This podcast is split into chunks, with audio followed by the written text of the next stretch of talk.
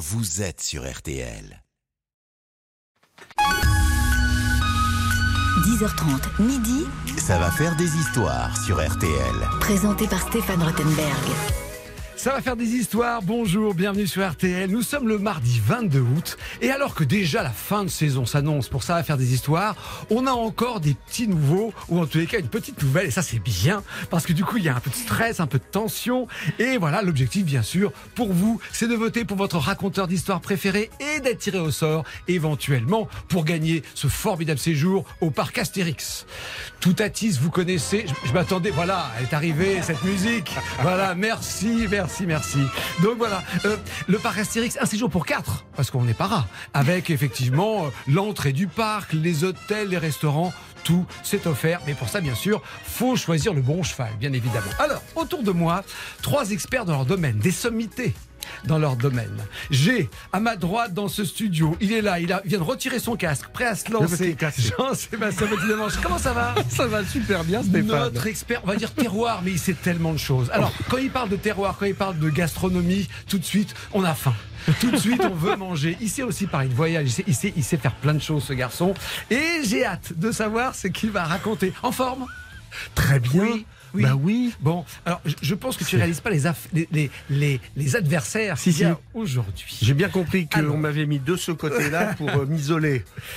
Expert des têtes couronnées. Ça marche bien, généralement, les rois, les reines et les fées. Bonjour, Pauline Sommelet, bienvenue. Bonjour, merci.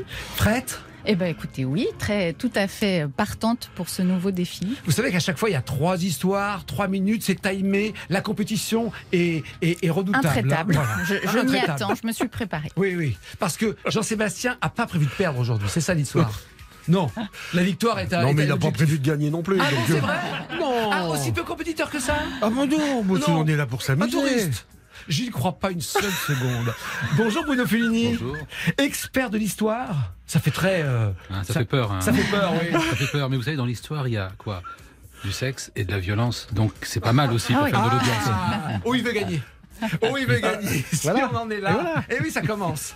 Alors, bon, on a décidé de euh, commencer par celui qui a l'habitude. Hein oui, oui, il rigole. Allez, allez. Je vois qu'il y a des notes. Alors, c'est- je vous dis souvent, j'aime bien ce que Isabelle Morini-Bosque, c'est un foutoir total, c'est raturé. Là, c'est taillé au cordeau. La feuille est même pas pliée. On sent, ça me paraît beaucoup comme texte. Je vous rappelle qu'il n'y a que trois minutes. hein. On y va, Sébastien C'est parti. Première manche. On va parler de salle à manger parce qu'en France, la table, elle reste le meuble central de toutes les convivialités familiales, amicales, et elle n'a pas toujours occupé cette place essentielle. Au Moyen Âge, euh, la table c'était une simple planche hein, sur des tréteaux. Euh, on se la posait dans une pièce en fonction de la saison, la plupart du temps, de la luminosité, puis du nombre de personnes aussi qu'on voulait avoir à table. Euh, cette planche elle était recouverte d'une pièce de tissu qui servait également de serviette à tout le monde. Ah oui? Et, et en fait, les meubles importants, c'était surtout les bancs. D'où le mot banquet. Euh, L'autre meuble important, c'était le buffet. Et le buffet, bah, c'est toujours un meuble, mais c'est aussi l'endroit où on trouvait les plats lors d'une réception. Euh, dans notre pays, c'est qu'au milieu du XVIe siècle que la table devient un objet important dans, dans la société. Alors curieusement, la table pour manger, elle n'a pas entraîné l'apparition immédiate de la salle à manger. Chez les nobles, les repas étaient pris dans des antichambres ou bien dans des cabinets, pas au cabinet, hein, dans des cabinets. Oui. Euh, pour le, le reste de la population, c'était plutôt à la cuisine euh, Ouais. ou autour du faux, Oh, dans une sympa. salle commune. Le mot salle à manger, il apparaît au début du XVIIe. Et c'est seulement à partir du XVIIIe, dans les milieux bourgeois des villes, qu'une salle est réservée au repas. Il fallait déjà avoir un grand appartement, une grande maison pour faire ça. Et à la fin du XIXe, la salle à manger, elle s'est généralisée. C'est beaucoup plus tôt que la salle de bain, hein, quand même, en France. faut le rappeler. C'est pas surprenant. Et la saga de nos repas, bah, elle était loin d'être terminée parce qu'une table, une pièce à manger, n'a pas généralisé l'utilisation euh, de la fourchette. Par exemple, Catherine de Médicis l'avait introduite à la cour de France. Un siècle plus tard, Louis XIV continue à manger joyeusement avec, euh, avec les mains. Et au-delà de l'objet lui-même, c'est en fait dans cette fourchette tout le rapport à la nourriture euh, qui a changé. Et tout ça était en jeu parce que avec la main, on touchait le froid, le tiède, le chaud, le brûlant aussi.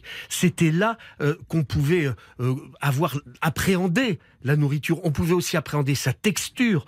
Aujourd'hui, il y a plein de chefs qui reviennent à ça, qui se, qui présentent des plats dégustés exclusivement avec les doigts, parce qu'on a les sensations des textures des aliments. Euh, ça donne un côté très sensuel à la nourriture. C'est pas aux voyageurs aguerris que Ah bah, vous on êtes. mange encore avec Stéphane, dans beaucoup de pays. Il y a beaucoup de pays, on Ah oui. mange toujours avec une main, Une main, généralement. une main. Euh, et d'ailleurs, vous savez que la première salle à manger destinée à cet usage en Europe, eh ben, elle se visite en France, en Île-de-France, en Seine-et-Marne. Elle est à Champs-sur-Marne, cette Ah, salle à manger. Mais j'ai habité C'est une- Champs-sur-Marne. Ben voilà. Eh ben, fallait y Je aller. raconte mes histoires. oui, c'est la première salle à manger au château. Ouais, c'est la première qu'on peut voir qui a été destinée à cet usage. D'accord. Ah bah, formidable Alors, j'attends de voir, je voyais le regard de Bruno qui disait, il est en train un peu d'être sur mes plates-bandes.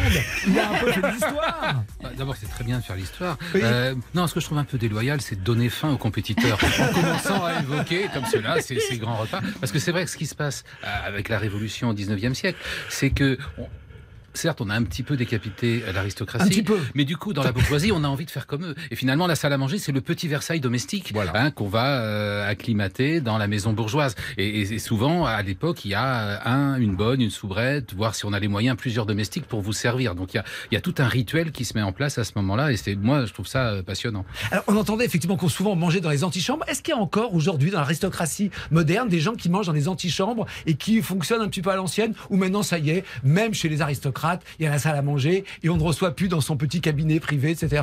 Non, je crois que les antichambres ont bel et bien disparu. La cuisine américaine a quand même envahi tous les intérieurs, hein, même ceux des gens très fortunés. On le voit, nous, dans les intérieurs qu'on fait découvrir euh, dans Point de vue. C'est des espaces où on a aboli les cloisons et ça fait du bien. Mais D'accord. il, Tout le monde- me semble, dans, Oui. dans The Crown, on, on- est-ce que c'est vrai ou pas euh, à- Au château de Buckingham, la reine était censée manger toujours sur un buffet. On lui apportait des plats qui étaient sur un buffet, elle se servait. Elle se servait pas à chaque repas. Non, je crois qu'il y a quand même des repas où ils sont servis à Mais le table. petit déjeuner, Et je crois, Et c'est hein, le, se duc d'Édimbourg qui a fait refaire l'agencement du palais de Buckingham parce qu'il trouvait justement que les cuisines étaient beaucoup trop loin et qu'ils mangeaient toujours froid et que ça l'agaçait beaucoup. Donc, euh, non, non, même eux ont quand même euh, adopté des, des agencements plus modernes. Quelle simplicité.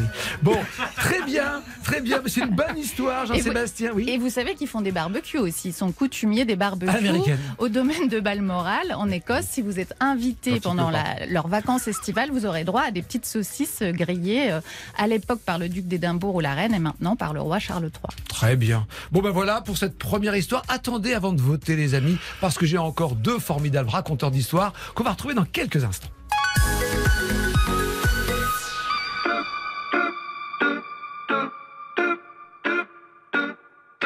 Si tu es né dans une cité HLM, je te dédicace ce poème en espérant qu'au fond de tes yeux termes, tu puisses y voir un petit brin d'herbe. Et les man, faut faire la part des choses. Il est grand temps de faire une pause, de troquer cette vie morose contre le parfum d'une rose.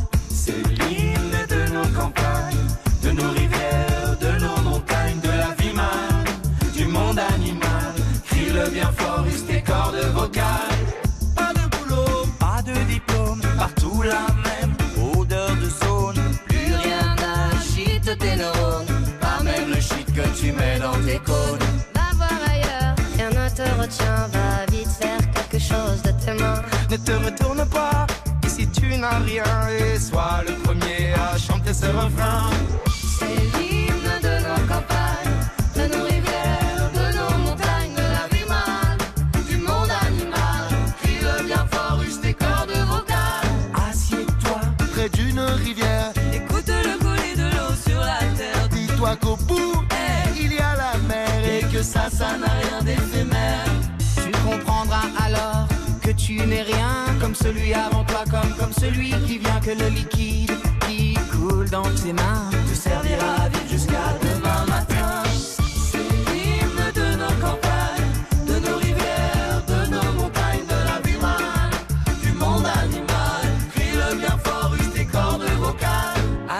Assieds-toi pris d'un vieux chêne et compare-le à la race humaine. L'oxygène et l'ombre qu'il t'amène mérite-t-il les coups de hache qui le saignent?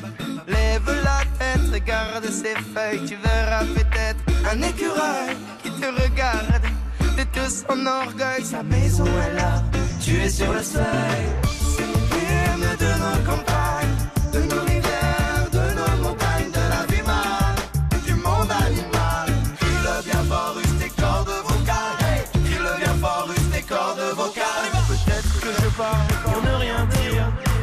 tu m'écoutes, tu as envie de rire. Mais si le béton est ton avenir, dis-toi que c'est la forêt qui fait que tu respires. J'aimerais pour tous les animaux que tu captes le message de mes mots. Car un lopin de terre, une tige de roseau, servira à la croissance de tes marmots. C'était Trio, l'hymne de nos campagnes sur RTL. Ça va faire des histoires sur RTL. Avec Stéphane Rothenberg.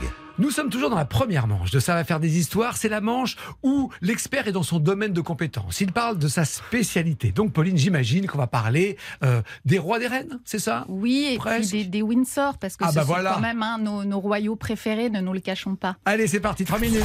Alors moi, je vais vous parler de aujourd'hui d'Angela Kelly. C'est une femme que vous connaissez tous sans la connaître, puisqu'elle était à l'origine des fameux looks acidulés d'Elisabeth II. Vous Ah. savez, ces tenues euh, Oui. color block avant l'heure, fuchsia ou jaune citron, qui garantissaient à la reine une visibilité imbattable, quelles que soient les circonstances, et qui ont fait d'elle, à sa manière, une icône de mode. Angela Kelly, c'était donc l'habilleuse personnelle de la souveraine. Elle est entrée à son service en 1994 et elle est devenue au fil du temps l'une des plus proches, voire l'une des intimes de la souveraine, devenue une très vieille dame. Donc c'était un destin assez hors du commun euh, pour cette femme qui était la fille d'un docker de Liverpool, hein, née dans un milieu très simple et qui a su gagner la confiance de la reine grâce à son professionnalisme hors pair, mais aussi parce qu'à la fin, en fait, elle passait énormément de temps avec elle. Elle était devenue sa confidente, sa meilleure amie, presque sa doublure. Elle avait l'habitude de d'essayer les souliers neufs d'Elisabeth II pour les assouplir afin que le cuir verni ne gêne pas la reine lors de ses obligations euh, officielles. Et elle a même été amenée pendant le confinement à jouer les masseuses et les coiffeuses pour euh, euh, Elisabeth II qui ne pouvait plus sortir du château de Windsor. Et c'est là que les choses vont commencer à se gâter parce que cette intimité et cette proximité de bonne copine qu'elle s'est crue autorisée à raconter dans un livre. Mais non. Mais si, Ah, qui est sorti en 2019, puis en 2022, qui racontait donc tous ces petits détails du confinement. Et c'est ce déballage de l'intimité royale qui a fortement déplu Bah oui, à chic. Charles, à l'époque encore prince de Galles. Même si la maîtresse de la garde-robe royale avait eu la bénédiction d'Élisabeth II. hein. Elle n'a pas fait ça en loose day, si je puis dire. Elle avait quand même eu l'autorisation. C'est absolument exceptionnel. Tous les membres du personnel de Buckingham signent une clause de confidentialité quand ils entrent au service de la reine. Normalement, c'est quand ils sont virés qui balancent. Voilà, et ben non. Elle, alors, mais elle, finalement, le retour de bâton ne s'est pas fait attendre. La reine meurt en septembre 2022, je vous le rappelle, et elle avait promis à Angela Kelly qu'elle pourrait garder son logement de fonction au sein du domaine de Windsor jusqu'à sa mort. Mais en fait, ça ne s'est pas passé comme ça. Celle qu'on a surnommée AK-47 a dû vider les lieux plus tôt que prévu, euh, il y a quelques mois. Alors, euh, rassurez-vous, elle n'est pas sans rien. hein. On Oui, lui a... ils l'ont pas mis sous, sous la tamise. Un pont- On un lui a sous acheté un, non, non, on lui a acheté un joli petit cottage, mais euh, dans le parc national de Peak District, hein, bien au nord du royaume, quand même beaucoup plus loin, pas très loin de Liverpool. hein, c'est un petit peu un retour à la case départ quand même, même si c'est une maison qu'on lui a achetée spécialement pour elle et qui reviendra à la couronne après son décès.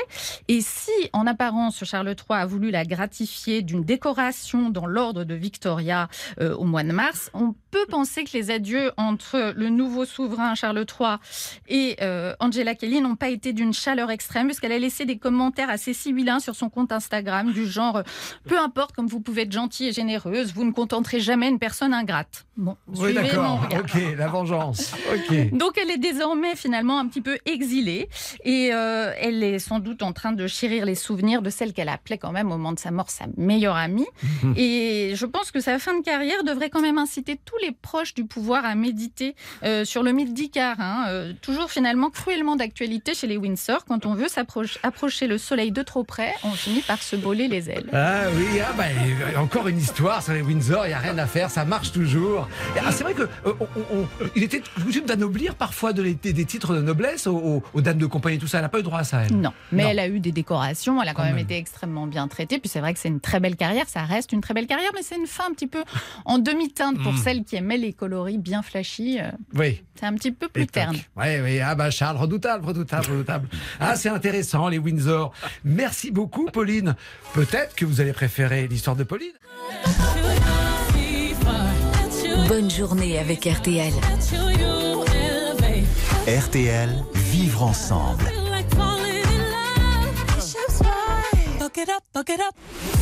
Stéphane Rothenberg sur RTL. Ça va faire des histoires. Ça va faire des histoires aujourd'hui avec Jean-Sébastien Petit-Demange, Pauline Sommelet et donc Bruno Fulini, spécialiste de l'histoire. Bruno, qu'est-ce que vous avez en magasin pour commencer sur cette première manche? Voilà, nous allons quitter les palais pour aller vraiment dans les tréfonds, dans la France profonde, dans la forêt, euh, comme, comment dirais-je, de, de la Dombe. Nous sommes près de Trévoux, dans le département de l'Ain. Il y a euh, un siècle et demi, nous sommes le 1er mars 1855. La saison de la chasse se termine. Les, les gars du village partent pour une dernière battue. Ils sont pas déçus, car que trouvent-ils sous les frondaisons? Eh bien, le corps entièrement nu d'une jeune femme inconnue au village, avec le visage totalement tuméfié. Elle est morte, elle gît là dans euh, sur le sol. On ne sait pas d'où elle vient, on ne sait pas ce qui lui est arrivé. Donc évidemment, on alerte le maire, les gendarmes, les autorités. C'est tout à fait inhabituel dans ce coin tranquille de, de France, euh, sous le Second Empire, de trouver comme ça le corps nu d'une inconnue euh, dans la forêt. C'est assez étrange. Et heureusement, parmi les personnes qui sont là, il y a un petit juge qui s'ennuie dans la petite ville de, de Trévoux et qui sent que son heure est venue. Et ce juge, qui s'appelle Genot, va avoir une série d'idées géniales. Euh, première idée, photographier le corps. Alors, pour nous, c'est banal de photographier une scène de crime. En 1855, la photo, c'est évidemment euh, un luxe incroyable. Il faut aller chercher à la ville un photographe qui amène du matériel. On n'en est pas encore à respecter la scène de crime, c'est-à-dire qu'on transporte ce corps dans l'église, et donc ce cadavre de femme nue se retrouve euh, disposé dans l'église et dans une attitude un petit peu euh, artistique. C'est- C'est la photo la plus étrange que j'ai jamais vue de ma vie, car la photo existe toujours. Et à partir de cette photo, idée géniale, puisque on va pouvoir la faire circuler et identifier la victime. La victime, c'est une jeune bonne euh, qui était connue à Lyon et dont l'ancien patron peut dire qu'elle l'a quittée en 24 heures parce qu'elle avait trouvé une meilleure place à la campagne. Bon.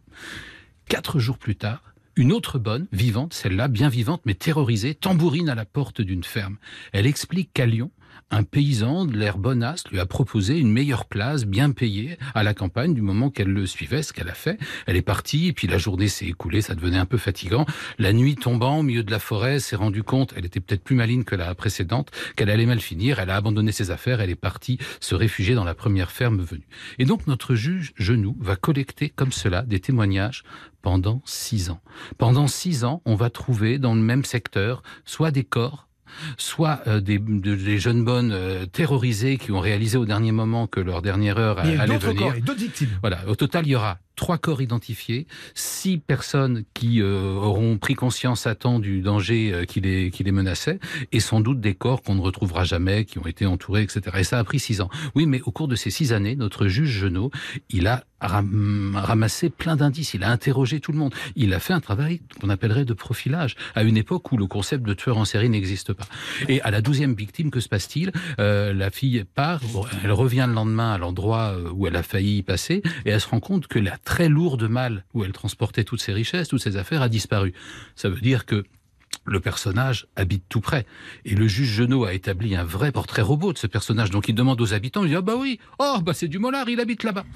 Et, et on y va. Et ce personnage qui s'appelait effectivement Martin du Mollard, on n'y peut rien, c'est l'histoire, eh bien, euh, est le premier tueur en série identifié en France. Il va être euh, guillotiné en 1861. Euh, son, sa tête va être étudiée par les scientifiques de l'époque pour identifier la fameuse bosse du crime. Son corps est enterré euh, au cimetière de Montluel, alors dans l'allée centrale, pour que tout le monde foule au pied le corps de Ah, l'assassin en entrant. Et il va y avoir pendant des décennies un rituel assez incroyable. Toutes les petites bonnes, toutes les domestiques qui passaient par là, eh bien, allaient au cimetière pour jeter une pierre à cet emplacement. Et donc, il y avait un amoncellement de pierres signalant donc la, la tombe du, premier tueur en série identifié en France. Vous voyez que le profilage des tueurs en série, ça n'a pas du tout été inventé par le FBI à Quantico au Eh ben XXe voilà, siècle, c'est français, mais monsieur. par un Français en 1855. Non mais. Voilà, exactement. Ah, les histoires de crimes, ça marche toujours. On est tous. Voilà, c'est ça. On est tous en train de regarder, d'écouter. C'est toujours fascinant. Ces histoires glaçantes, importantes de, de tueurs en série. Ça y est. Vous avez les trois histoires cette première manche. C'est maintenant à vous de jouer et de, et de les partager. euh, nos trois experts pour cette première manche. Vous avez plusieurs choix. RTL.fr, vous savez, ou l'application RTL. Vous cliquez sur visuel. Ça va faire des histoires et vous votez. Je vous donne la tendance de cette première manche dans quelques instants.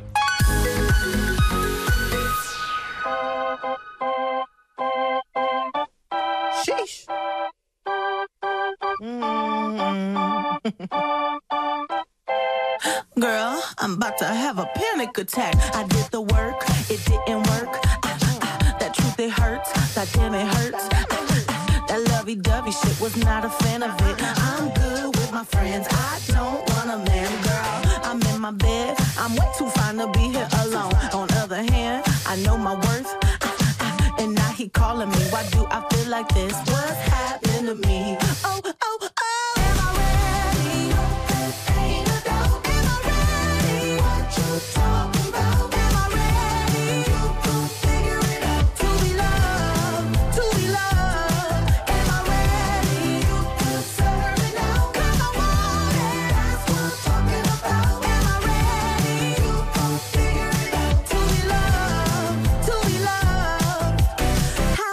supposed to love somebody else when I don't like myself? Like, ooh, guess I better learn to like this. Ooh, it might take my whole life just to do.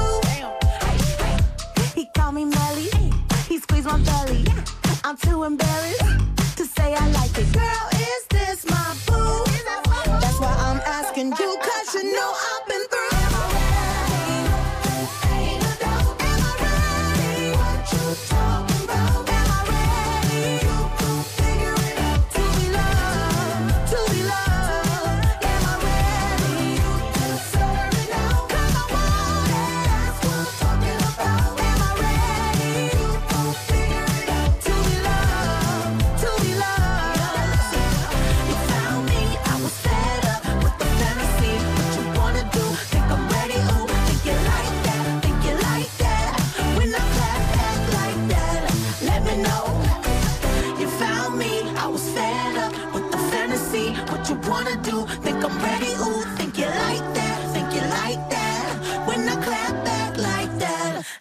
know.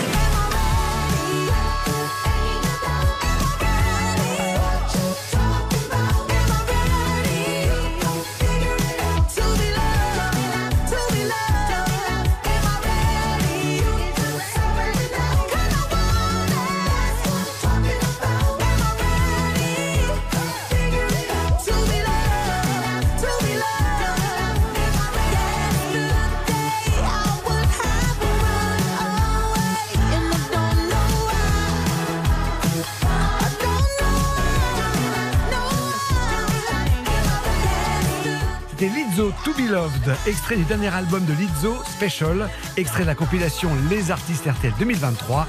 Tous les tubes 2023 réunis sur deux CD, l'avant-son de votre été. Bonne journée avec RTL. RTL, vivre ensemble. RTL, Ça va faire des histoires. Ça va faire des histoires. Fin de première manche, première tendance, hein, comme, euh, comme un soir d'élection.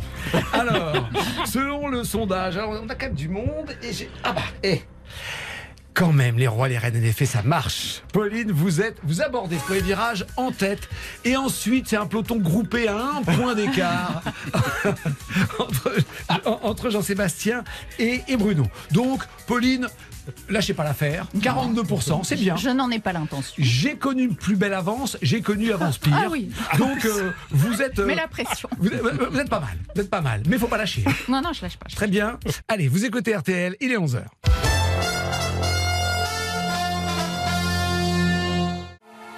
Jusqu'à midi sur RTL, ça va faire des histoires. Avec Stéphane Rothenberg. Ça va faire des histoires. Deuxième manche, toujours avec Jean-Sébastien Petit de Manche, Pauline Sommelet et Bruno Fulini. C'est Pauline qui est en tête, qui a pris ce premier virage en tête. Alors je vais me tourner vers celui qui pour l'instant ferme la marche. Peut-être que ça n'est que provisoire avec 28%. C'est Jean-Sébastien. Jean-Sébastien, sur cette deuxième manche, thème imposé. Oui. Thème imposé. euh, oui, alors, insulaire. Oui. Vous vous débrouillez avec ça. D'accord. Hein? Ok. pour, euh, pour remonter au classement. Alors vous savez que j'ai une passion, les sardines en boîte à l'huile. Ah, c'est une passion? Absolument. Passion c'est bon absolue. C'est bon. Ah bah c'est magnifique. Et magnifique. du coup, ça m'a fait penser aux sardines de l'île de Groix. D'accord. Parce que pour moi aujourd'hui c'est meilleur. Euh, alors je suis pas puxi sardinophile, hein, faut pas. C'est-à-dire C'est-à-dire collectionneur de boîtes de Ah, sardines à l'huile. Ouais, ouais, je suis. Dit, elles sont jolies parfois. Ah, elles sont devenues de plus en plus belles. Euh, moi, je les mange, les, Oui. les sardines à l'huile. C'est vrai que les boîtes, euh, ça a dépanné des générations de campeurs, ça a sustenté nombre d'étudiants qui, ont zappé les, les cours pendant pendant les révisions, qui ont zappé les courses plutôt pendant, pendant les révisions et aussi parfois les cours. Mais la sardine, c'est quand même bien plus que ça. C'est une filière, c'est un savoir-faire euh, et c'est tout ce qu'il y a de plus français. Au milieu du 19e, la France est le seul pays à savoir mettre en boîte des sardines ou du thon dans des boîtes de conserve. Les premiers fabricants de conserves métalliques de sardines, ils sont installés à Nantes autour de 1830. Du coup, cette boîte de sardines, elle est devenue l'ordinaire des mineurs, des ouvriers, de tous ceux qui vivent loin des côtes aussi, parce qu'on transportait pas comme ça du poisson depuis la Bretagne jusqu'à Strasbourg. Euh, les sardines à Strasbourg à l'époque, bonjour. Euh, et donc, on- ça permettait de manger de poisson- du poisson de mer de façon exceptionnelle. En 1876, on compte 150 fabriques de conserve installées entre Douarnenez et les Sables d'Olonne, qui produisent 56 millions de boîtes de sardines par an. 14 000 ouvrières travaillent dans la filière, 1500 fab- ferblantiers. Et en 1879, on monte à 82 millions de boîtes de sardines qui sont vendues en France. On n'a jamais fait mieux. Aujourd'hui, il reste une vingtaine de Ah oui, conserveries même artisanales. Euh, c'est, c'est- le savoir-faire, il a failli disparaître totalement parce que dans les années 60-70, c'est devenu le symbole des fins de mois difficiles, la boîte de sardines. Euh, la qualité des produits, elle avait baissé. La démocratisation du congélateur a fait que Ah oui. eh ben, le poisson pané a pris le pas. Euh, et au cœur des années 90, il y a quand même quelques conserveries qui ont fait le choix de la tradition, le choix de la qualité. Les recettes se sont modernisées. C'est le cas d'ailleurs à l'île de Groix. On a créé cette fameuse sardine millésimée qui est un, un atout absolu, qui est une merveille totale. Et dire qu'on doit tout cela à un homme qui a eu l'idée de chauffer au bain-marie des aliments enfermés dans un contenant étanche. Cet homme, c'est Nicolas Appert, le père de la boîte de conserve, en 1795. Et je peux vous dire que j'ai été extrêmement surpris. La première fois où je vais à Chicago, quand je découvre au musée de à l'Institute of Food and Technologies de découvrir qu'on remettait depuis 1942 un prix Nicolas Appert pour l'innovation dans les dans le domaine de la de la de la de l'alimentation. Nicolas Appert, dont il faut rappeler qui en France est mort dans la misère la plus totale et les États-Unis et à Chicago, on lui en rend hommage d'une manière absolument justifiée. Ah bah oui, bien sûr Bien sûr Après cette fin grandiloquente, il y a brutalement un retour à la réalité, mais elle marche tellement bien, cette chanson. Alors, on, on a inventé le profilage, on a inventé La la, boîte de conserve. conserve. Bah, c'est pas mal. Eh. C'est pas mal. Euh, les, les, les, les, les têtes couronnées mangeant des conserves, vous pensez ou pas Oui, bien sûr. Oui. Je, je Bah. pense, en tout cas, des boîtes, de- des boîtes, des choses qui viennent de boîtes de conserve. Et il se disait aussi qu'Elisabeth II, elle était très fan des Tupperware. Alors c'est autre chose, mais une fois qu'on a ouvert la boîte de sardines, on peut les ranger dans un Tupperware. Vous voyez ce que je veux dire avec Elisabeth II, ça va pas être mal.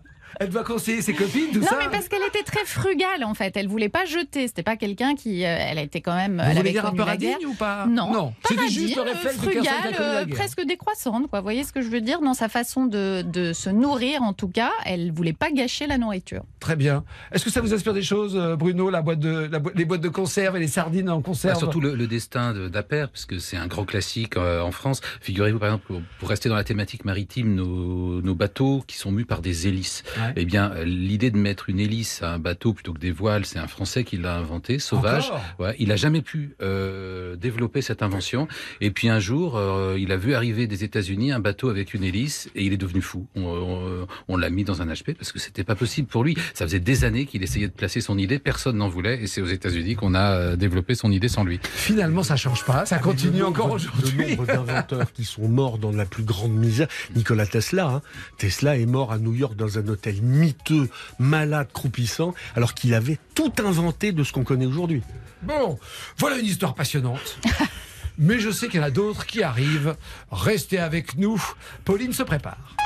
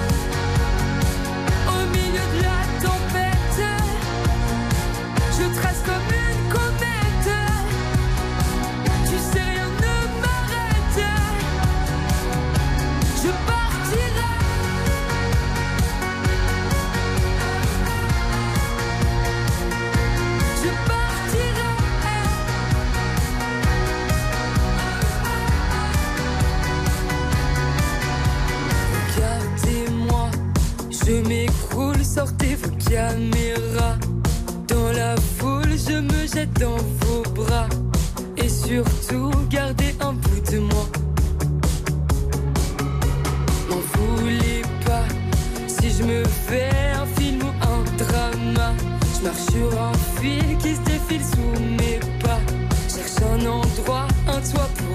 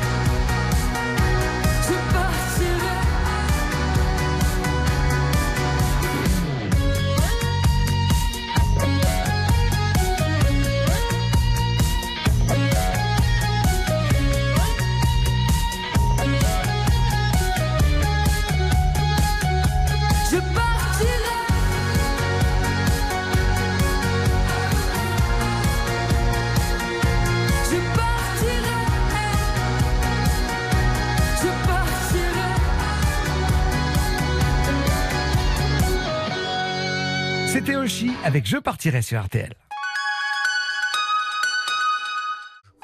Ça va faire des histoires sur RTL. Avec Stéphane Rothenberg.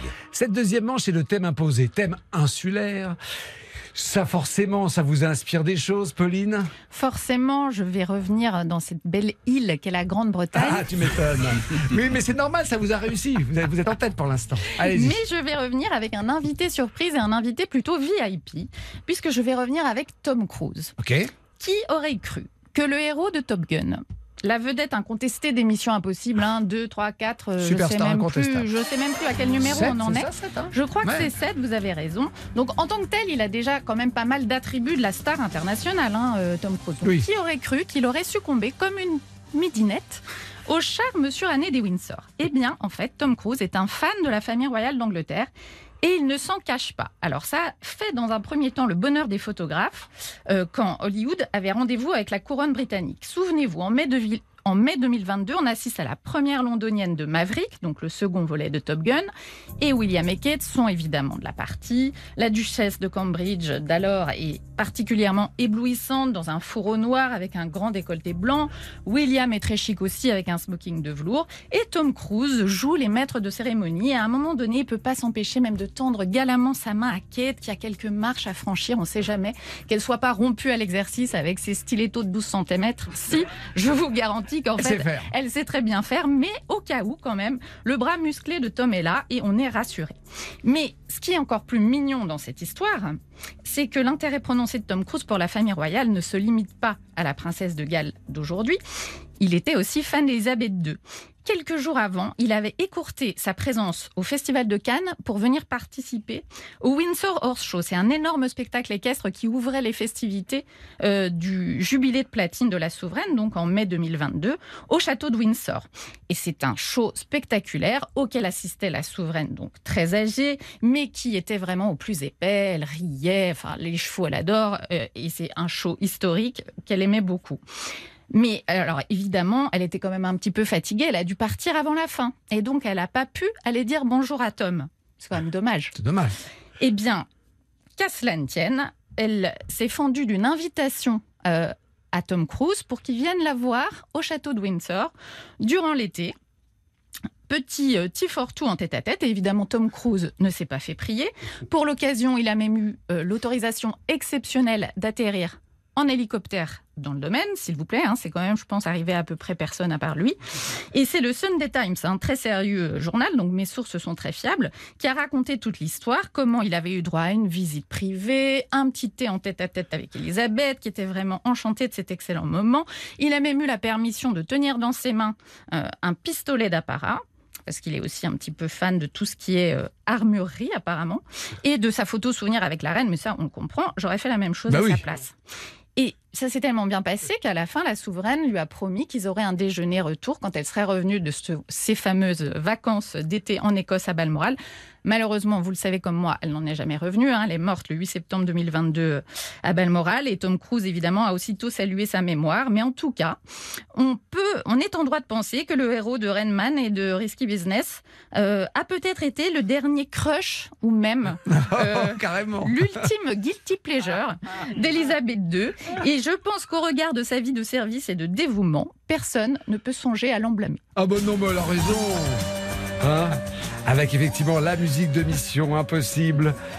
Bon, euh, la, la, la, la, la reine, ça vous fascine, Jean-Sébastien, ou pas tant que ça la, la- Les Windsor Mais euh, mais, euh, non, bah c'est comme tous les Français, c'est c'est c'est le souvenir de notre royauté à nous qu'on a transféré sur les Windsor. Hein. C'est euh, Il y a toujours une fascination nationale. C'est vrai, Bruno, avec, euh, avec les Windsor, on les regarde, parfois ils nous accablent, mais à la fois on a une affection, euh, on a une affection pour eux. C'est votre cas aussi? Ah, moi, je suis très républicain, mais ce que j'observe, ce que j'observe en France, en revanche, c'est qu'on a aussi une famille royale de substitution avec les princes de Monaco. C'est l'autre pôle, c'est l'autre Oui. fascination des Français. Euh, et puis, n'oublions pas que le président de la République française est coprince d'Andorre, quand Oui. même. Ah oui, exactement. Il, a, il a quand même un titre dont il ne se sert pas beaucoup. Ah, pas- quand même, quand Oui. même, quand même, quand, Quand même, même. tu Euh, il y a maintenant, il y a un portrait officiel du chef de l'État différent pour euh, Andorre et, euh, et pour la France. D'accord. Et il pose devant le blason de l'Andorre, donc euh, qui comporte une crosse d'évêque. Donc là, on n'est plus dans le schéma euh, républicain, loi de 1905, c'est différent. Donc euh, parce que maintenant Andorre siège à l'ONU, c'est un État de plein droit, parce que ça n'était pas auparavant. Et donc le président français est souverain, co-souverain. co-souverain avec l'évêque d'Urgel. Ça rigole pas. Moins compliqué, moins compliqué au quotidien, j'imagine. En termes de polémique et de difficultés, c'est plus facile. Bruno, vous êtes prêt? On va y aller. hein, Je vous souhaitais l'imposer on, on vous écoute dans quelques secondes. Stéphane Rothenberg sur RTL. Ça va faire des histoires. Cette deuxième manche, thème imposé insulaire. On va dans quelle île alors du coup avec vous, Bruno? Alors je voudrais vous entraîner dans l'archipel des Chesterfield, et qui, malgré son nom, est une terre française. Et oui. Euh, alors c'est d'autant plus étonnant que non seulement Chesterfield évidemment a un nom anglais, mais se situe au large de l'Australie. Eh bien, il y a aujourd'hui un archipel français au large de l'Australie. C'est un peu curieux. Alors c'est censé dépendre de la Nouvelle-Calédonie, mais c'est beaucoup plus proche de l'Australie que de Nouméa. Et ce que je voudrais vous raconter, c'est comment ce territoire étrange est devenu français. Alors, c'est quoi exactement? C'est des îles euh, petites, inhabitées? C'est une poussière d'île. Euh, au total, ça fait un kilomètre carré. Donc vous me direz, ouais, mais c'est modeste. Vous venez de m'embêter avec un kilomètre carré de territoire. Bon, mais euh, elles sont étendues. C'est 60 îles, donc minuscules, qui, euh, qui représentent 20 000 kilomètres carrés d'étendue océanique. Donc Quand là, c'est déjà plus sérieux. Et puis surtout, voilà, c'est l'été. Donc imaginez, c'est vraiment euh, l'île idéale. Le sable tout blanc, les cocotiers, le lagon, l'eau transparente. C'est vraiment merveilleux. Il y a un tout petit inconvénient, c'est que comme il n'y a pas de population permanente, c'est essentiellement un refuge d'oiseaux de mer et vous êtes perpétuellement bombardé de fientes. Voilà. Ah, oui. Donc, il faut passer sur ce petit défaut. euh, Oui. Mais à part ça, c'est un séjour paradisiaque. c'est très bien. Voilà. Si on a un chapeau. Alors pendant très longtemps, euh, depuis les marins du Chesterfield, qui à la fin du XVIIIe siècle ont failli faire naufrage et donc ont donné le nom de leur bateau à ces îles, c'était connu des navigateurs, des baleiniers, mais euh, vu l'intérêt modeste du territoire, personne ne s'en était emparé. En fait, on, on venait sur place pour faire un peu d'eau, pour ramasser des œufs, pour faire une sorte d'escale, et on avait des, des navires de toutes les nations qui, qui passaient par Et puis, il y a 145 ans, en 1878, arrive un petit bateau anglais euh, au nord de la Nouvelle-Calédonie, euh, et donc le capitaine anglais, le capitaine Norse, euh, fait, euh, fait des provisions, et il y a un marchand français, Alcide Jean Desmazures, qui lui vend différentes choses, et puis qui essaye de le faire parler. C'est bizarre, un anglais, qu'est-ce qu'il fait là bon. Et, et l'anglais euh, est en veine euh, de, de confidence, et lui explique, oh, bah, que, bon là, il est un peu gêné, il va falloir lui faire crédit, mais tout va s'arranger parce qu'il il va prendre possession pour le compte de son gouvernement des îles Chesterfield, qui sont une vraie mine à ciel ouvert. Ah bon, il n'y a pas d'or au Chesterfield, non, mais il y a du guano, donc ces fameuses fientes d'oiseaux. En fait, quand elles dessèchent, c'est du phosphate pur, et à la fin du 19e siècle, le phosphate, pour faire de l'engrais, eh bien, c'est très précieux. Et il y a de véritables fortunes, et oui, qui vont se constituer comme cela. Alors, de mesure, là, dresse un peu l'oreille, euh, il se dit, mais vous avez sûrement soif. Euh, il offre une bière à l'anglais, deux bières, trois bières, le type roule complètement sous la table. On court chez le gouverneur français de la Nouvelle-Calédonie pour dire, attention, les Anglais veulent s'emparer des îles Chesterfield. Tant que personne ne les voulait, les Français ne s'y intéressaient pas. Mais si les Anglais s'y intéressent, ça c'est C'est comme sérieux. le commerce, c'est rien à faire. Dès qu'on veut acheter Alors- quelque chose, tout le monde veut l'acheter. Alors on fait chauffer les machines du navire de guerre qui par hasard est présent dans les parages, la, la Seudre. Euh, on débarque. On plante le drapeau tricolore, on tire 21 coups de canon, on dresse un procès verbal qui est notifié à toutes les puissances de la Terre. Les îles Chesterfield sont françaises, ça c'est euh, voilà, nous sommes le 15 juin 1878 et alors Alcide Jean de Mazur a eu euh, évidemment une récompense. Euh, on lui a donné la concession du guano euh, sur les, les îles Chesterfield Donc une fortune. potentiellement une fortune. Mais n'oublions pas que la France sera toujours la France. Et en même temps que des Masures peut débarquer avec ses ouvriers pour exploiter le guano, à bord du navire qui a pris possession, on a transporté un agent du fisc, Ah ben Monsieur voilà. Martin. Et Monsieur Martin est là pour prélever un franc par tonne de guano prélevé. Alors il va tenir Ah, trois mois avec sa impôts, femme. hein. Alors qu- qu'ont-ils fait? Qui a craqué le premier? On imagine des engueulades merveilleuses sous les sous les nuées d'oiseaux et leurs fientes euh, de Madame et Monsieur Martin qui se demandent un peu ce qu'ils font là. Ils tiennent trois mois, ils craquent. Ensuite, le guano va être exploité sous le registre d'une simple déclaration et là, bizarrement, la production s'effondre. Toujours est-il qu'aujourd'hui encore, les îles Chesterfield sont françaises. Elles ne sont pas habitées, mais elles sont toujours sous euh, drapeau tricolore. Et puis, elles ont encore une richesse. Euh, sur ces 60 îles et îlots, il y en a quelques-uns qui n'ont pas encore de nom. Donc, vous pouvez aller sur place et donner votre nom ou le nom de votre dulciné à une île et ça entrera dans les cartes du monde. C'est encore oh, possible. bah voilà une idée intéressante. Et c'est incroyable que les Australiens n'ont pas réclamé, que ça y est, c'est- on, on- finalement, ça, ça reste comme ça, une possession française. Là, la prise de possession a été impeccable, euh, un peu disproportionnée, un navire de guerre, Oui. les coups de canon, le procès verbal, la publication, mais euh, en droit international, c'est inattaquable. Si on avait toujours fait comme cela, vous savez, on avait pris possession de l'Australie aussi au XVIIIe siècle, mais on ne l'avait pas notifié, donc pour les Anglais, ça compte pas. C'est ballot, c'est ballot, c'est ballot. On aurait peut-être pu faire l'inverse et garder celle-là, mais bon. Euh, incroyable histoire, ben voilà. On a les trois histoires. Il n'y a plus qu'à voter. Je vous rappelle que vous allez soit sur euh, le site rtl.fr, vous appelez le 3210 ou sur l'appli RTL. Ça va faire des histoires et vous appuyez sur voter. Vous choisissez votre compteur préféré. Qui est en tête? L'issue de la deuxième manche La réponse tout de suite.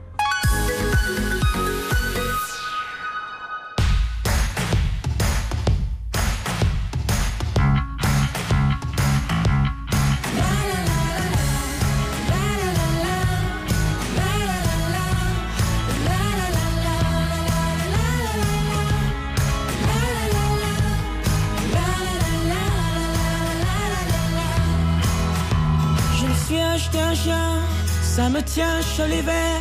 Je me suis acheté une veste, comme l'année dernière. Je finis mon assiette, je ne suis pas seul sur terre. Et j'ai un téléphone qui fait de la lumière.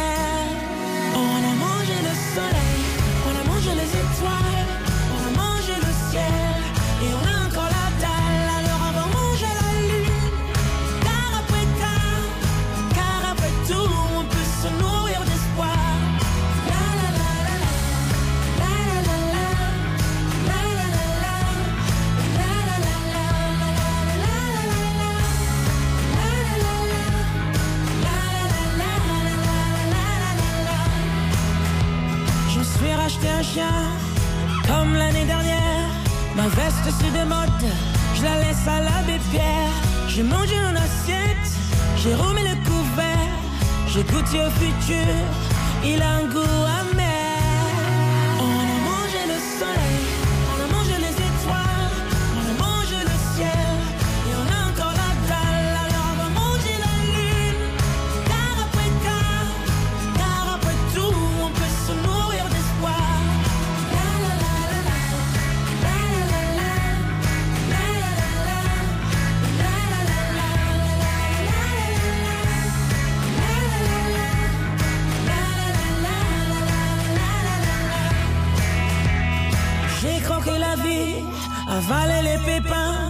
J'ai dévoré l'ennui, mais j'ai encore faim. J'ai léché les trottoirs, la fin jusqu'à la fin. J'ai voulu arrêter, mais je me suis bouffé les mains. On a mangé le soleil, on a mangé les étoiles, on a mangé le ciel, et on a encore la dalle,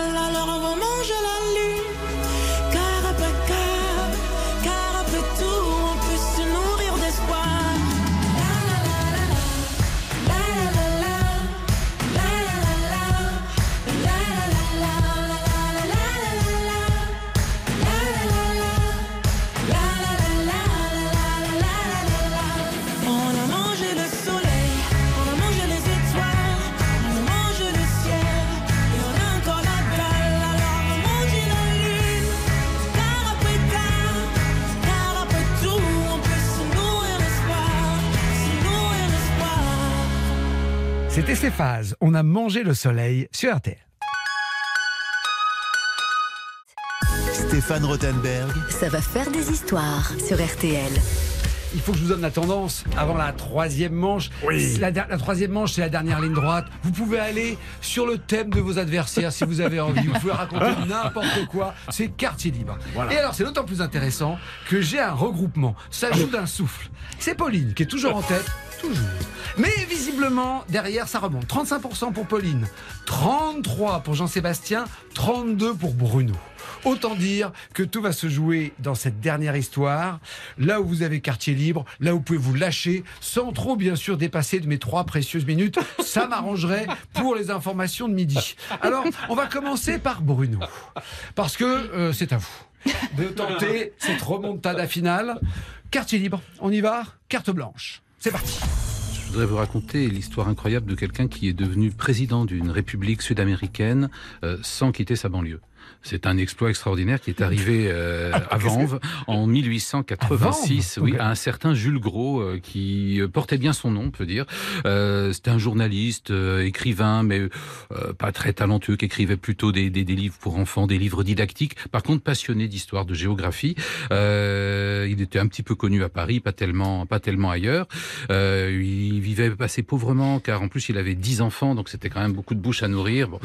Et puis un matin, euh, on frappe à la porte, il ouvre sa, la porte de sa petite maison de Vanves, c'est le facteur, un télégramme pour Monsieur Gros, oui, il prend, il ouvre, et, et on lui dit voilà, vous avez été plébiscité président à vie de la République de Kounani. Euh, le facteur lui dit bah il y, a- une réponse et au royal il dit bah, dites aux citoyens de Kounani que j'accepte. Alors Kounani c'est où c'est quoi qu'est-ce que c'est? Euh, En fait quelque temps auparavant, dans le cadre de ses multiples activités, il avait participé à un déjeuner avec un député de la Guyane et il y avait deux personnages un peu bizarres, un peu louches, un peu aventuriers qui euh, partaient du côté de la Guyane pour aller chercher une hypothétique mine d'or. Mine d'or, ils n'ont jamais trouvé. Euh, en revanche, ils sont allés dans un territoire qui était en fait euh, neutre entre la Guyane française et le Brésil, euh, en pleine Amazonie. En fait, on savait pas exactement où passait la frontière. On savait que c'était un fleuve, mais euh, alors les Français disaient oui, mais euh, ce fleuve il est très au sud. Les Brésiliens disaient non, non, c'est le fleuve qui est tout au nord. Donc il y avait une zone neutre entre les deux. Évidemment, où s'étaient réfugiés toutes sortes de gens, des esclaves qui avaient fui le Brésil et qui ne voulaient pas redevenir brésiliens, et puis des toutes sortes de malfrats qui avaient fui la Guyane et qui voulaient pas vraiment euh, que le territoire soit français. Et donc ces deux aventuriers, un soir de beuverie, ont dit bah on a la solution. On va créer une république indépendante. Comme ça, on sera amis de la France. France, le Brésil nous foutra la paix, et puis, euh, et puis on fera un petit peu ce qu'on continue de faire, mais en étant sûr de ne pas avoir débarqué des troupes de, de tel ou tel côté.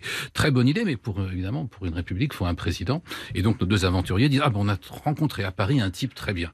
Euh, il est barbu, il présente bien, il connaît du monde, il est ami avec un député, etc. etc. D'où le télégramme. Alors ce qui est extraordinaire, c'est que Jules Gros étant journaliste, prenant très au sérieux euh, ce Ah, il télégramme. a cru, il a cru vraiment. Non mais c'est pas un canular. Il a vraiment été plébiscité par ces gens, mais qui sont une poignée de, de, de malfrats paumés au milieu de la jungle, qui se font des illusions. Mais lui, c'est la chance de sa vie. Il- ah, tout à coup, il, il plafonne dans ses ambitions comme journaliste de troisième rang et conseiller municipal de Vanves. Tout à coup, le voilà chef d'État. Donc non seulement il accepte, mais il fait tout un battage et il a accès évidemment à toutes sortes de salles de rédaction. Il se rend pas forcément compte que les confrères se moquent un peu de lui. Il y a une énorme campagne de presse sur la République de Kounani et il va même gagner un peu d'argent. Pourquoi? Parce que il bat monnaie d'abord et puis euh, Ah, il va, il va battre monnaie ah bah, il y a de très belles pièces qui sont très recherchées aujourd'hui par les collectionneurs de la République de Kounani, qui avait euh, un drapeau aussi, un très beau drapeau, bleu, blanc, rouge et le vert acide du Brésil. C'est magnifique. Euh, Et- lui- mais il battait monnaie avant ou il battait monnaie ah, avant, pas, tout, tout se passe à Paris, hein, entre Paris et. Vanves. Il y avait une ambassade dans Paris, mais il n'a jamais quitté sa maison ni son ambassade. Il n'a jamais pu mettre les pieds Il dans son allé. territoire. Ah, il aurait bien aimé. Il aurait bien aimé. Et à un moment, euh, il pense que c'est possible. Il réunit une petite troupe puis du côté de la barrière de Vanves. C'était assez louche à l'époque. Il y avait toutes sortes de, de, de garçons euh, pas très fréquentables. Bon, il les recrute. Il, leur, il veut en faire une sorte de phalange, hein, de, de troupe de débarquement. Il les fait défiler au pas sous le drapeau coudanien. Euh, bon, Mais ça- Vanves. mais avant, euh, pour préparer le débarquement. Faut- On débarque pas comme ça à Koudani, quoi. Ça se bien prépare. bien bon. sûr. Et ce problème, c'est qu'à un moment, bon, ces troupes qui sont quand même des garçons un peu, un peu vigoureux et un peu pressés d'argent, lui disent bon, c'est bien, mais et notre solde? Et, euh, bah, et lui, il n'a pas d'argent, donc il repousse un petit peu, évidemment, jusqu'au moment où euh, bah, il lui file une trempe. Et en fait, euh, bah, il a 62 ans, notre pauvre Jules Gros expire, et dans un dernier soupir, il demande à être enveloppé dans les plis du drapeau kounanien. Donc au, au cimetière de Vent, vous avez un authentique chef d'État euh, qui est mort dans les plis de dans les plis de son drapeau. La République de Kounani ensuite sera euh, annexée par le Brésil, le territoire sera attribué aux Brésiliens, mais il reste le souvenir de cette histoire incroyable d'un conseiller municipal de Vanves qui a régné sur un tiers de l'Amazonie sans jamais y avoir mis les pieds. Ah oui, donc c'était grand quand même. C'était grand quand même. Oui, c'est ça. Incroyable histoire. Bon, bah voilà, ça aurait pu être euh, une, une dynastie finalement derrière. Il aurait pu peut-être s'en sortir. Bien joué, Bruno. Elle est bien cette histoire. C'est surprenant, tout à fait surprenant. Mais regardez, j'ai mes amis en face qui sont dans leurs notes, qui se préparent. On continue cette troisième manche dans quelques instants. Ça va faire des histoires sur RTL. Avec Stéphane Rothenberg. Jean-Sébastien Petit-Demange, Pauline Sommelet et Bruno Fulini sont avec moi aujourd'hui pour cette troisième manche qui va nous permettre de clore le match avec vos votes. Alors, euh, Jean-Sébastien, on va y aller. Euh, je ne sais pas si vous avez une république quelconque à nous raconter. Non, Non. Vous auriez aimé être chef d'État ou pas, vous? Non, pas vraiment. Non. Non, pff, tant qu'à faire, euh, Non. je préfère être tranquille quand même. C'est vrai Ouais. Les ennuis, c'est pas votre truc. Bah, surtout en ce moment, c'est- pas, c'est pas le super Pas job. véritablement le truc rêvé, quoi. Bon, C'est- allez, allez-y, vous avez trois minutes. Vous racontez quoi? On part au Japon. C'est bien. Pour être Pékin Express, mais ça se passe à Tokyo Ok. et en l'occurrence à Kyoto. Quand on rentre d'un voyage au Japon, vous avez forcément quelqu'un qui va vous dire que les Japonais sont extrêmement disciplinés. Oui. Personne ne traverse quand le rouge est mis pour les piétons. Tout le monde fait la queue calmement pour monter dans le métro, Oui. dans le train ou dans ce que vous voulez. Mais les Japonais, le samedi soir, ils se lâchent Ah oui. comme un Anglais n'oserait jamais le faire dans un pub londonien. Ça fait partie des gens les plus déglingos que j'ai jamais rencontrés. Alors, la première fois que j'y vais, c'est en 2005. Il y a peu de Japonais à l'époque qui parlent anglais. Et ma pratique du japonais se limitait à arigato gozaima, euh, sayonara, au revoir, et aux quelques termes de judo que je connaissais pour l'avoir pour avoir pratiqué ce sport pendant quelques années. L'autre chose marquante, ce sont les restaurants. Parce que, en fait, les restaurants sont spécialisés. Les teppanyaki euh, sont des spécialisés en cuisson sur des plaques chauffantes lisses, donc les teppan. Les yakitori, euh, c'est les brochettes. Les yakiniku, c'est les grillades. Euh, il faut aller dans les ryokan pour manger cette formidable cuisine kaiseki. Euh, Il y a les restaurants de ramen. Euh, et puis, il y a les izakaya, sorte de bistrot de quartier. Euh, Izakaya, par exemple, consacré aux omelettes, comme à Kyoto. Vous imaginez 21 heures, un japonais de chaque côté d'un comptoir et deux français qui rentrent pour manger. Il y a cinq tabourets seulement, hein, il n'y a pas de table, il y a cinq tabourets. Le japonais, le client, est assis au milieu. Donc on s'est mis euh, tranquillement à côté, euh, les deux, au fond de la salle.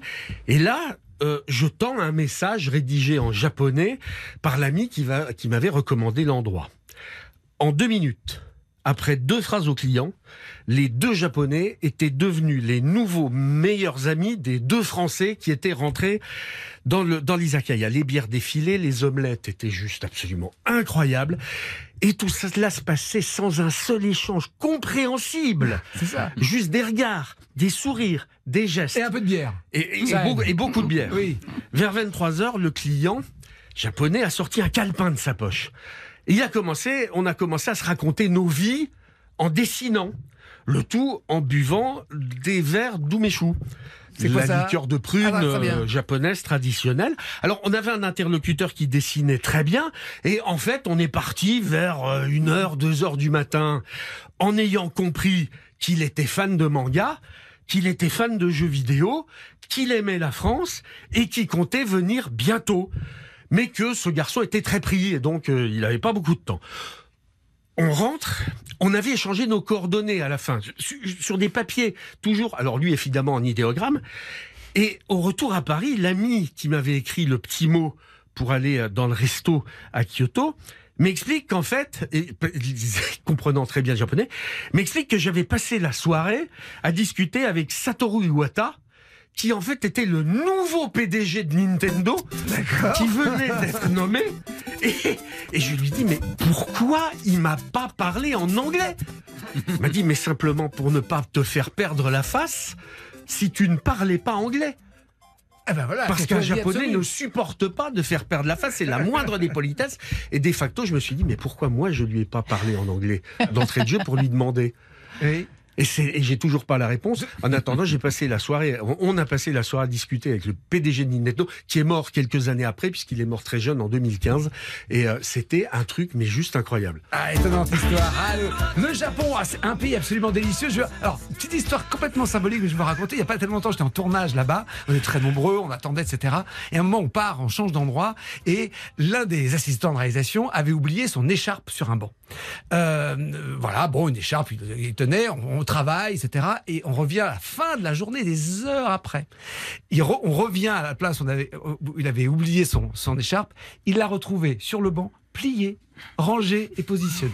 Voilà, ça prouve. Il m'est arrivé la même histoire à Kyoto. J'avais oublié mon sac à dos avec mon passeport, mon portefeuille, tout. Je reviens une heure après. Il y avait une personne à côté de mon vélo qui attendait et qui dos. Ah ben voilà. C'est les Japonais. Non mais c'est ça. absolument magique. Incroyable. Et, et juste pour raconter, pour réserver une table dans, des, dans, dans un restaurant, mais même dans les restaurants de, de, de- de centres commerciaux, hein, où il y a des milliers de gens qui passent, vous posez votre portefeuille et votre portable, vous allez faire vos courses, vous revenez, vous pouvez vous asseoir. Bon, c'est un- voilà, le Japon est un pays absolument délicieux, et ce ne sont que des anecdotes symboliques là-dessus, hein, mais c'était c'est un pays absolument magique. Bon, ça y est, pour euh, l'histoire de Jean-Sébastien, il ne reste plus que Pauline. Pauline, faut y aller. Là, faut réagir. Vous, pour l'instant, vous êtes en tête, mais c'est La, un peu la monarchie monté. est en danger, c'est ça que La, monarchie est en danger. Là, il faut que vous la sauviez. Il vous reste trois minutes pour la sauver. Alors, on va revenir du Japon, je vous ramène à Paris. Nous sommes au mois d'août. De qui vais-je bien pouvoir vous parler? Eh bien, évidemment, de Diana, hein. 31 août 1997, jour mondialement célèbre. Je ne vais pas vous raconter ce que vous connaissez déjà.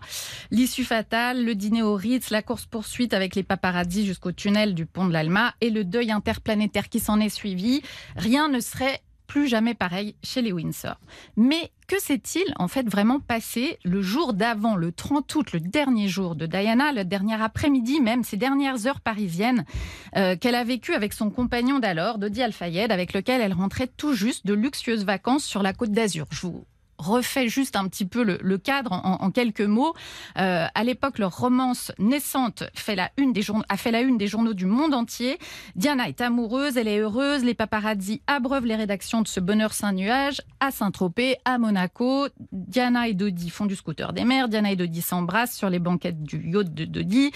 Diana contemple une mouette à bord du plongeoir du yacht. Bref, les clichés Vous les avez tous en tête, ils ont fait le tour du monde et ils se sont vendus à prix d'or. Pourtant, la réalité était bien loin de cette carte postale d'un bonheur doré sur tranche sous le soleil de la Riviera. En réalité, cet été-là, Diana se sent plus seule que jamais. Son divorce est prononcé depuis un an. Il a fait d'elle une personnalité à part, une icône mondialement connue qui ne porte plus le prédicat d'Altesse royale, mais qui demeure la mère du futur roi d'Angleterre. Elle qui a tant souffert de son image publique et de sa surexposition est aussi celle qui en a le plus joué et qui ne peut pas s'empêcher, comme en témoigne ce roman photo estival, qui est plus euh, destiné à narguer les Windsor. hein, C'est de la com plus qu'autre chose. c'est de la com et elle veut afficher ce bonheur avec un homme d'affaires étranger qui joue dans la même cour qu'eux en termes de fortune.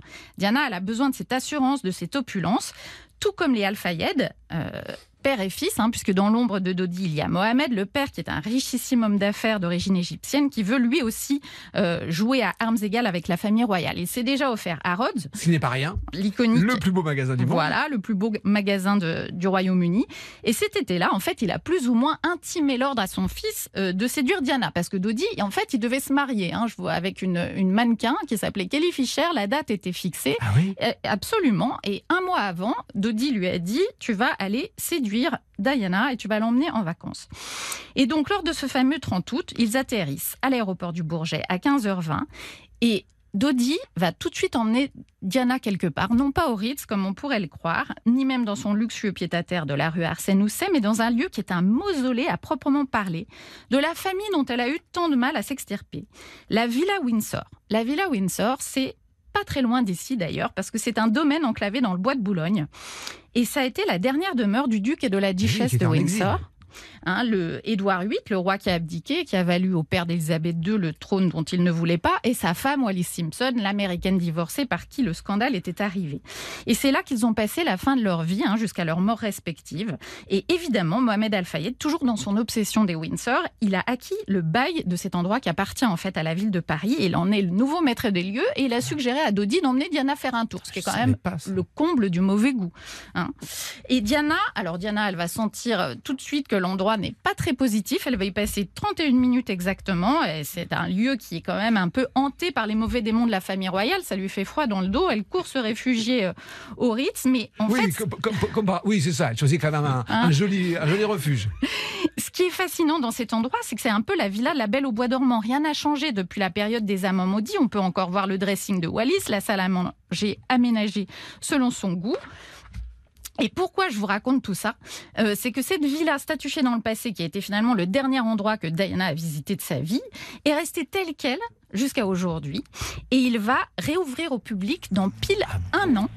En fait, là, il est encore dans son jus, mais euh, la réouverture au public est prévue en août 2024, puisqu'après 2018, c'est la Fondation Mansart qui en a obtenu le bail auprès de la ville de Paris, avec la promesse de le réouvrir, de le réouvrir pour les Parisiens euh, pour les Jeux Olympiques. Et donc, il y a des grands travaux qui vont être faits toute l'année, mais euh, on pourra à nouveau le visiter et aller dans ce lieu où ont vécu aussi bien euh, le duc et la duchesse de Windsor que la dernière visite de Diana dans pile un an. Et on sait, incroyable histoire, mais on, on sait, on sait euh, s'il y a encore le mobilier euh, dans lequel vivaient euh, les. Il y a encore une partie du mobilier. Alors tout ça, je vous révèle pas tout parce que tout ça, vous allez pouvoir le découvrir dans Ah. un numéro de point de Racontez-moi vue ça. qui sort dans deux jours. Donc dans, c'est Oh, pas le. faites-vous la petite promo, Oh, bah, c'est bien, je peux pas. vous avez Je raison. peux pas résister. C'est un numéro, c'est pas le- l'hebdomadaire habituel, c'est un trimestriel qui s'appelle Image du Monde, qui est consacré au patrimoine. Et nous avons donc le reportage exclusif de cette villa Windsor qui sera donc en kiosque le 24 août dans deux jours. Ok, donc ça va réouvrir au public, ça appartient, ça sera toujours appartenu à la mairie de Paris. Hein. Voilà, Juste, ça appartient laisser, hein. toujours. Ça réouvre dans un an. hein. Dans un an, oui, oui, dans un an. Ok, bah, ce sera une sacrée. euh, alors, on passe devant, on la voit, cette, euh, quand on est dans le bois de Boulogne, mais c'est vrai qu'y entrer, c'est quand même euh, étonnant. Très bien. Ça y est, ils ont tout donné. Ils ont abattu toutes leurs cartes et c'est maintenant à vous de décider, vous qui nous écoutez. Euh, je vous rappelle que vous votez pour gagner un séjour au parc Astérix. Un séjour pour quatre personnes. On offre tout, l'hôtel, l'entrée du parc, les restaurants et bien sûr vous allez pouvoir profiter de Toutatis, la nouvelle attraction du parc. Vous choisissez votre raconteur d'histoire préféré et je vous donne le verdict dans quelques instants.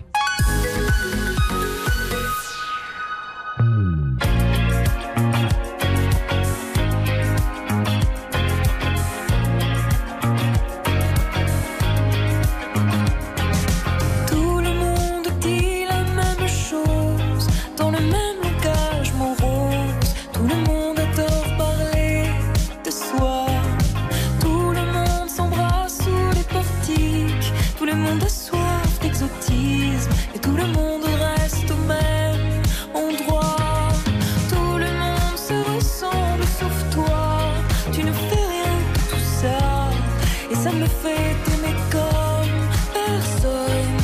Tout le monde se ressemble sauf toi. Tu ne fais rien de tout ça. Et ça me fait t'aimer comme personne. Tout le monde se connaît un peu. Puis tout le monde s'oublie au milieu d'une vie sans histoire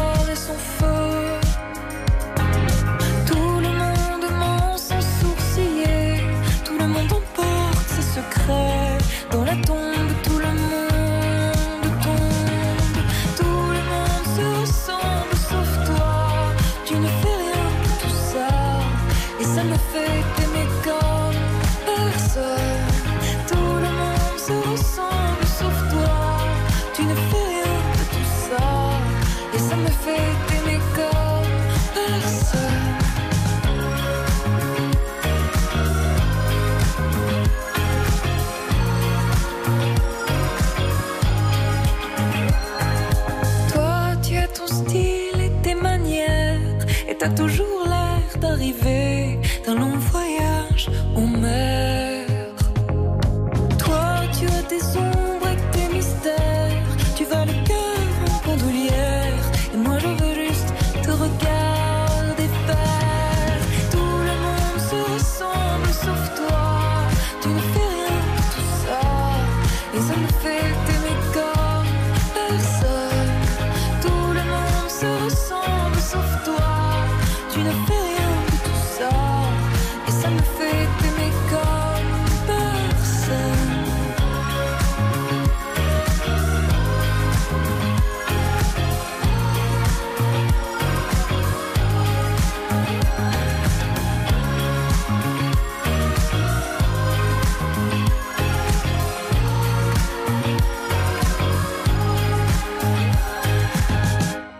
C'était Clara Luciani avec tout le monde. Là aussi, c'est un extrait de la compile Les artistes RTL 2023, tous les tubes de votre été, réunis en deux CD.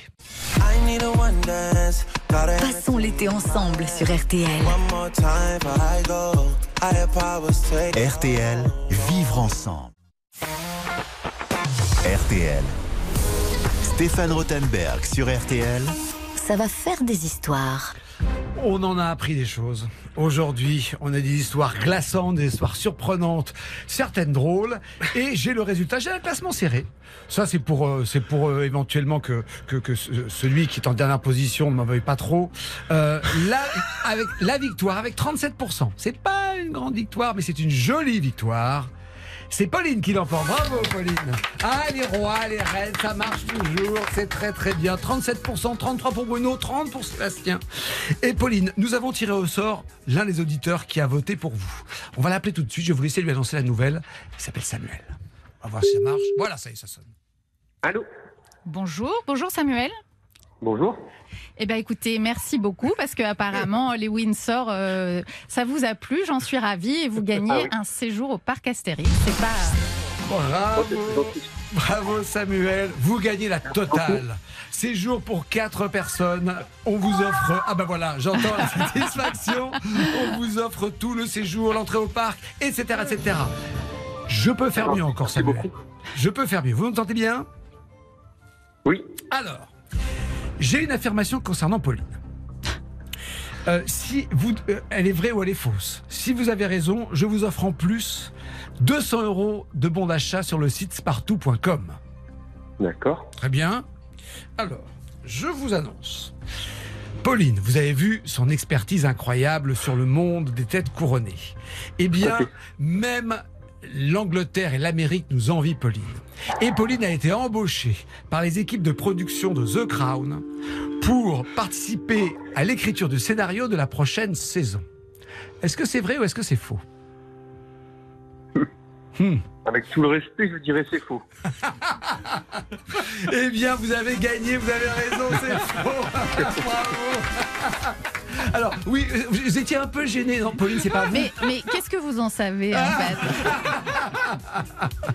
On sait d'ailleurs qui écrit euh, ces scénarios parce que ça a l'air assez précis quand même, Ah, non c'est très précis. C'est très précis. Ils ont des formidables équipes de documentalistes, d'historiens. Il y a un historien en particulier qui est vraiment un peu leur, euh, leur fact-checker euh, attitré. Bon, après, il y a quand même beaucoup d'imprécisions quand même. Enfin, beaucoup de liberté prise plus. Parce qu'ils sont précis, vous avez raison, mais ils prennent des libertés quand même avec la réalité pour euh, faire monter encore plus. Mais pourtant, c'est vrai que quand on relit l'histoire des Windsor, Ça c'est suffit, c'est hein. un scénario pas besoin à, soi tout seul.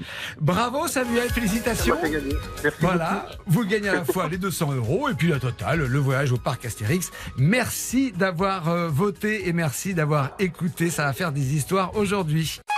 Ça va faire des histoires sur RTL. Avec Stéphane Rothenberg. J'ai adoré cette matinée avec mes amis du jour. Alors, euh, Jean-Sébastien, euh, l'été se termine. On, on- quel est le programme pour la rentrée? Bah, la matinale avec Stéphane Carpentier. C'est bien. Voilà. C'est bien? Mais Oh, absolument. on a hâte de vous retrouver. Ça me fait lever très tôt, mais c'est un bonheur total. Très bien. Pauline, point de vue, comme jamais. Point de vue comme jamais, euh, point de vue.fr aussi surtout pour retrouver euh, toutes euh, les anecdotes et bien d'autres. Bruno, vous écrivez des livres, vous êtes une sommité. Est-ce qu'on peut euh, parler d'un livre qui est, qui est sorti récemment? Est-ce que vous voulez qu'on on en parle un petit peu? Bien écoutez, à la rentrée va sortir le fichier mondial des espionnes. Donc, euh, pour la première fois, il y aura un, un livre avec toutes les espionnes des temps bibliques à nos jours, avec leur visage. Il y a déjà des livres sur les espionnes, mais qui sont des livres de texte. Mais là, c'est un vrai fichier Incroyable. avec euh, des portraits, des photos, des documents. Voilà, on va avoir un panorama des espionnes. euh, Il n'y a pas que monde Mata entier. Hari, il y en a plein d'autres. Mata Hari, vous savez, elle est très célèbre et dans le monde de l'espionnage, c'est mauvais signe d'être célèbre. c'est ça, oui, c'est sûr, c'est sûr. Et vous en avez trouvé plein d'autres. Merci beaucoup, les amis. Ça a été un bonheur d'être avec vous ce matin. RTL, il est midi.